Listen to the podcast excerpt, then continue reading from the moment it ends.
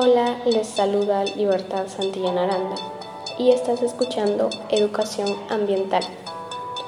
En esta oportunidad trataremos acerca de la contaminación del aire. Conocerás las causas y efectos que brinda la contaminación ambiental. Debemos entender cómo la contaminación del aire ha afectado mucho a la humanidad, no solo a las personas, también a los animales. Lamentablemente estamos viviendo una situación muy difícil, ya que la contaminación está provocando graves consecuencias que provoca que el ambiente y el ecosistema se vaya deteriorando. Porque los animales se van extinguiendo poco a poco y el aire se va contaminando tanto que provoca infecciones respiratorias y diferentes enfermedades.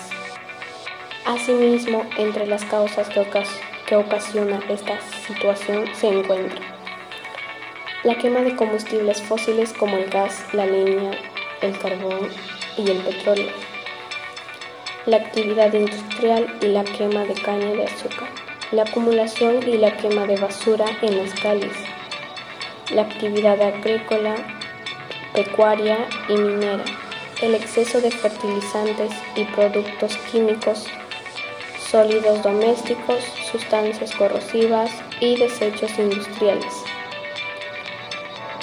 Pero todo esto podemos frenarlo, solo depende de nosotros mismos. Entre las acciones para mitigarlo tenemos contrarrestar los efectos de la contaminación ambiental en la salud a partir de las prácticas cotidianas de actividad física. Debemos evitar muchas actividades que contaminan el ambiente, como ahorrar el agua y la luz. Esta es una gran opción para evitar la contaminación. Debemos asumir la autoestima como valor personal para brindar alternativas de solución a problemas diversos. Debemos ser conscientes y respetar la vida. También debemos respetar las opiniones de los demás. Es importante evitar la contaminación, así evitaremos problemas emocionales y mentales.